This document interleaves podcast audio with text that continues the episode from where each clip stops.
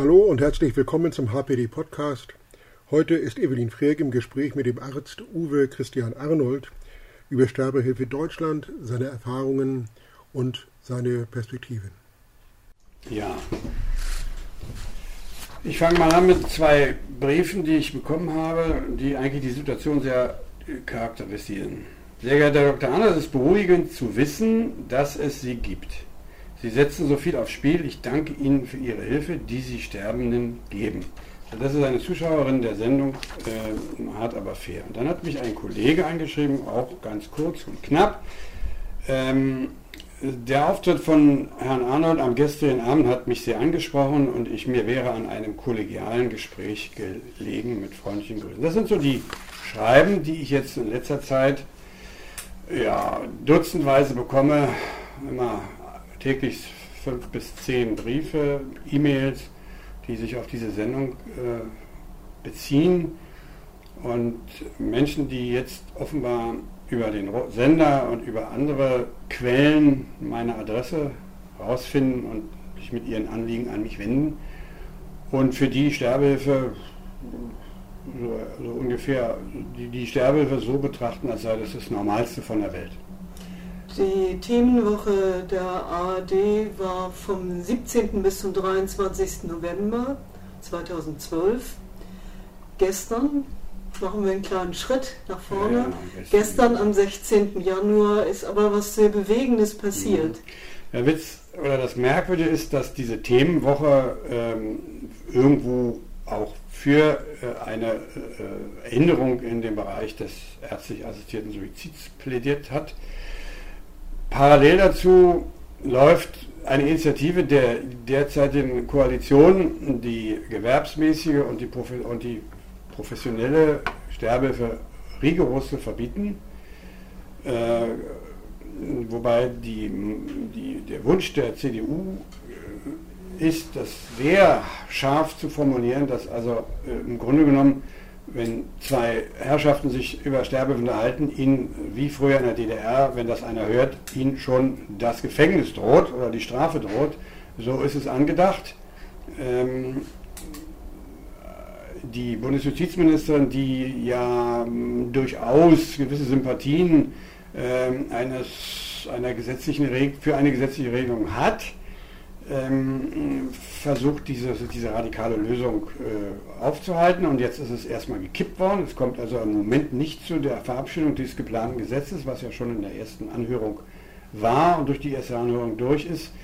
Es kommt deshalb nicht dazu, weil einerseits die Justizministerin sagt, mit mir ist eine Verschärfung nicht zu machen. Andererseits die CDU dezidiert eine radikale Verschärfung äh, fordert, was für mich völlig unverständlich ist, denn genau dagegen ist natürlich, die, gegen, gegengesetzt ist die Meinung in der Öffentlichkeit, die zu 70 bis 90 Prozent hinter mir stehen, nach der Sendung, nicht hinter mir stehen, aber die hinter dieser Idee, dass es in Deutschland Sterbehilfe durch Ärzte äh, geben müsste, sind die Zahlen liegen zwischen 75 und 90 Prozent Zustimmung. Äh, nach der Sendung waren sie bei über 90 Prozent, aber das ist ja klar, das ist der Effekt.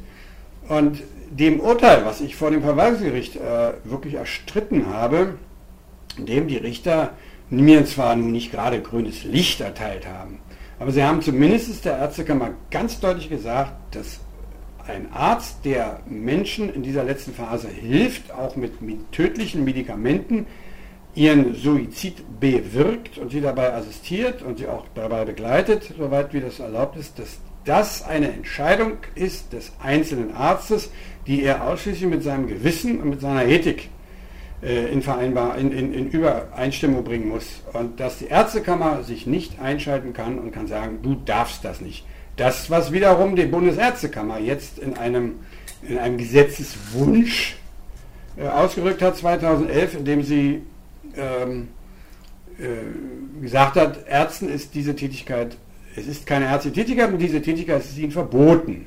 Das muss nun aber in den einzelnen Landesärztekammern abgesegnet werden und bisher ist es nicht in allen Ärztekammern äh, so beschlossen worden. Entweder ist es äh, etwas entschärft worden oder überhaupt nicht übernommen worden. Und in Berlin herrscht im Moment noch Uneinigkeit. Da gibt es zwei Lager, die sich nicht einigen konnten, diesen radikalen Paragraphen zu übernehmen und wir müssen abwarten. Aber es gibt, wie gesagt, einige Länder, die haben es gar nicht übernommen, interessanterweise Bayern. Das heißt, dass Sterbebegleitung, Sterbehilfe den Bundesländern zugeordnet ist in der Entscheidung?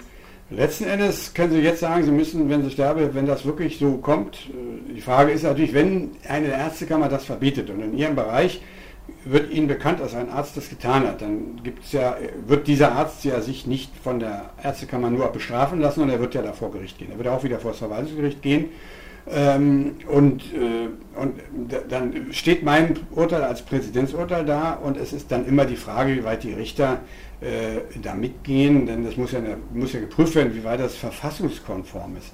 Und ich kann mir nicht vorstellen, dass wir in einer liberalen Gesellschaft, einer säkularen und sehr liberalen Gesellschaft, in der wir ein ganz hervorragendes Grundgesetz haben in weiten Teilen, in der die Selbstbestimmung ganz wichtig ist und an mehreren Stellen hervorgehoben wird und wo ganz klar gesagt wird, jeder kann mit seinem Leben machen, was er will, solange er nicht die öffentliche Ordnung stört. Die öffentliche Ordnung stört natürlich derjenige, der sich vom Hochhaus stürzt, der vor, auf die Schienen geht, aber doch nicht der, der schwer krank ist, der zu Hause in seinem Bett mit Hilfe seines Arztes sterben will. Das sind jetzt sehr viele Themen. Gehen wir nochmal auf die ARD-Themenwoche. Die ist sehr viel offensichtlich angesehen worden.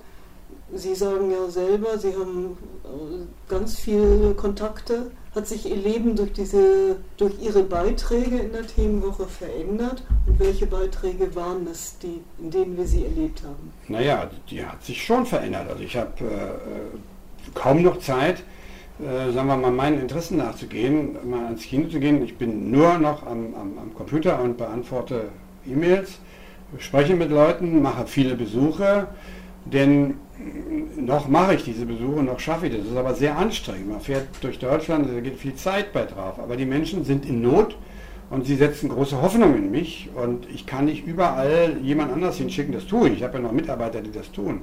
Aber das Wichtigste ist nämlich gar nicht dass man den Menschen konkret jetzt hilft in ihrer Situation. Das ist auch gar nicht erforderlich. Das Wichtige ist das Gespräch.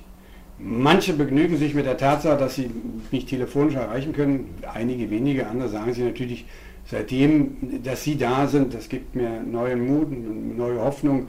Ich war vor zwei Tagen bei einer sehr schwer krebskranken Dame, wo ich als Arzt sagen muss, sieht sehr, sehr, sehr schlecht aus. Die aber jetzt für einen letzten Therapieversuch noch mit mit Tränen in den Augen gesagt hat, jetzt habe ich wieder Mut, noch was zu machen. Jetzt weiß ich, ich kann sie zur Not anrufen, aber jetzt möchte ich doch noch mal diesen Therapieversuch wagen. Und der Mann sagte dann, vielleicht verkapselt sich doch der Tumor, was irgendwo intern für mich äh, ein bisschen illusorisch ist, aber man muss, immer, man muss den Menschen immer auch die Hoffnung lassen. Ja? Und ich habe sehr viel zu tun. Ich hatte auch die DGHS so verstanden, dass man sagt, wenn Sterbehilfe legalisiert ist, so wie Sie jetzt den letzten Fall schildern, dieser Dame, muss man, kann man nochmal wieder zurückgreifen und sagen, die Hoffnung besteht. Immer. Die Hoffnung ist immer das Letzte. Die Menschen, jeder, jeder will leben, auch wenn er sehr schwer krank ist. Und nicht jeder Schwerkranke sucht den Weg im Suizid. Äh, wenn 75 Prozent der Bevölkerung für den assistierten Suizid sind oder dafür sind, dass Ärzte beim Sterben in etwas aktiverer Form, nicht aktive Sterbe, etwas aktiverer Form helfen dürfen, das würde ja bedeuten, dass von den 800.000 Menschen, die jedes Jahr sterben, 600.000 äh, über einen Suizid sterben würden. Das ist ja völlig illusorisch. Das wäre ja Unfug. Es, sind, äh, es werden sehr viel weniger Menschen sein, vielleicht knapp 1000 in Deutschland, die diesen Weg gehen. Wenn man die Zahlen umrechnet, äh, vergleicht mit, den, mit Oregon oder mit der Schweiz, wo ja die, diese Art der Sterbehilfe äh, legitim ist. Dort bleiben die Zahlen der Suizide völlig konstant. Es gibt keinen Anstieg, obwohl es jeder machen könnte.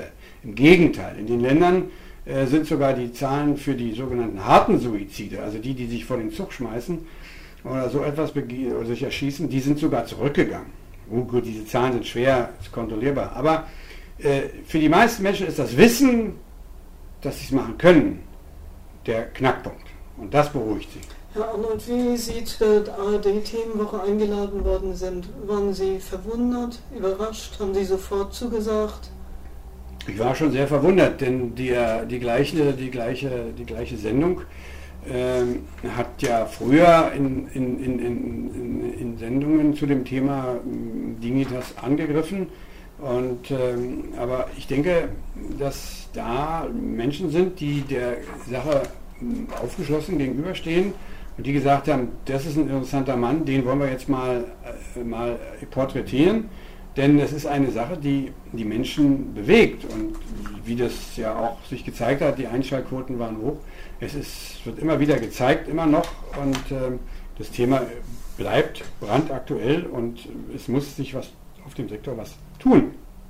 Also ich für mich als, gut, ich mache das seit vielen Jahren, aber es soll ja nicht so weitergehen. Es soll ja eine vernünftige Regelung gefunden werden. Und diese vernünftige Regelung kann man nur finden, wenn man sich zusammensetzt, wenn man darüber diskutiert, wenn man überhaupt mal ein Türchen aufmacht. Aber wenn man es alles immer nur verbietet und, und sagt, das ist keine ärztliche Tätigkeit und das kann bestraft werden, es wird bestraft, und wenn man sogar noch Gesetze macht, die völlig an der öffentlichen Meinung vorbeigehen, an der Einstellung der Bevölkerung völlig vorbeigehen, anstatt eine praktikable Regelung zu schaffen, wie man es da ja auch nach langem Vorlauf bei der Abtreibung geschafft hat. Das ist für mich da komme ich jetzt auf meine alten Tage, da komme ich gar nicht mehr mit, weil ich das gar nicht verstehe, wie die Politik so realitätsfern agieren kann. Herr Arnold, wie halten Sie dieses, die Konfrontation eigentlich aus?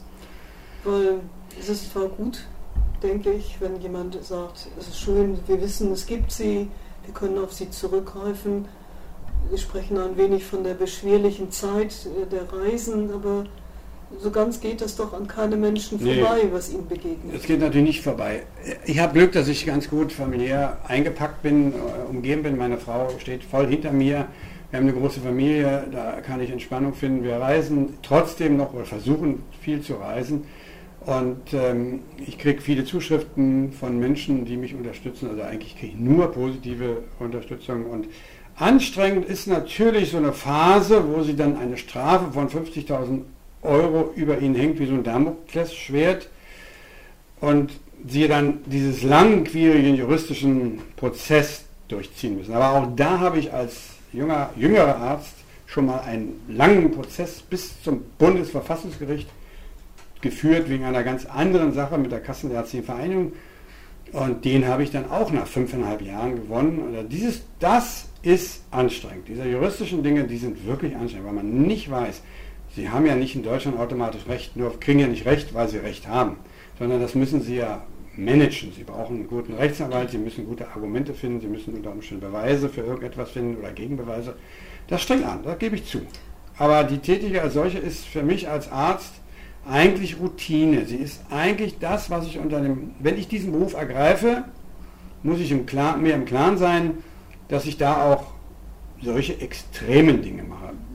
Gehen wir mal auf ein ganz anderes Gebiet, wo jeder sagt, ui, das könnte ich auch nicht, die Tätigkeit eines Pathologen. Wir haben hier in Berlin einen sehr berühmten und sehr guten Pathologen und der ist, als die Tsunami-Katastrophe war, ist er da hingefahren und hat dort 2500 Leichen obduziert, identifiziert da kann ich nur sagen, das ist bestimmt viel anstrengender. Und er hat es gemacht und er ist nicht psychisch krank oder irgendetwas. Und er ist nicht, ich meine, gut, vielleicht war seine Frau nicht so begeistert, denn er war bestimmt lange Zeit außer Haus.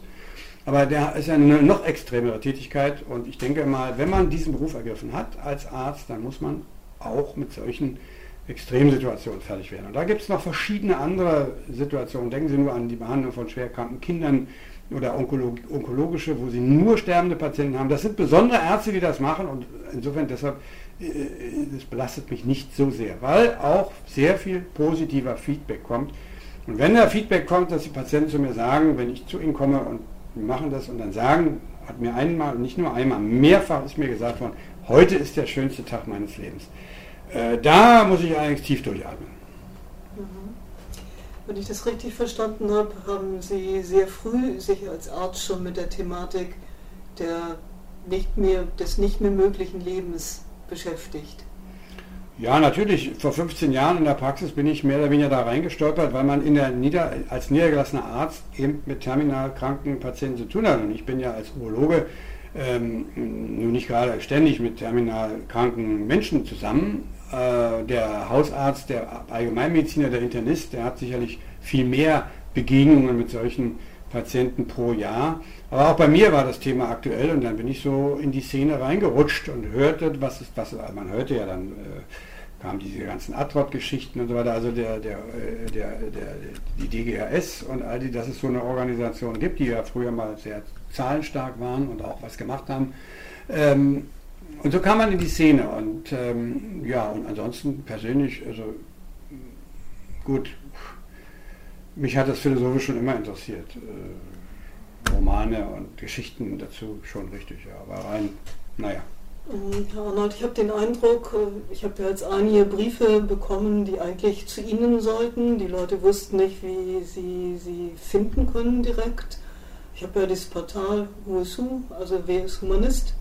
Und da hat man offensichtlich Ihren Namen gegoogelt und mhm. hat dann an dieses Portal geschrieben und ich habe die mhm. Briefe an Sie weitergeleitet. Wie kann man es den Menschen möglich machen, Sie zu finden?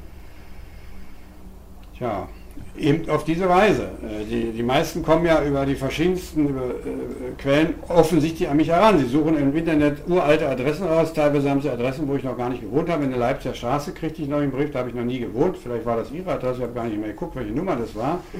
Aber die Menschen finden schon einen Weg zu mir. Es ist nun mal so. Ich kann ja nur nicht äh, das tun, was der Herr Schärf in der Sendung gesagt hat, mir ein Schild machen aufs Auto und sagen, hier bei mir können Sie sterben. Äh, das, das kann ich ja nur schlecht machen, aber ich kann auch nicht äh, das so ins Internet stellen. Ich glaube, dann würde ich die Gegner doch ein bisschen zu sehr provozieren. Ähm, ich, denke, ich denke, es ist auch ganz gut so, dass die Leute eine gewisse Initiative entfalten, eine gewisse Energie aufbringen, um mich zu finden.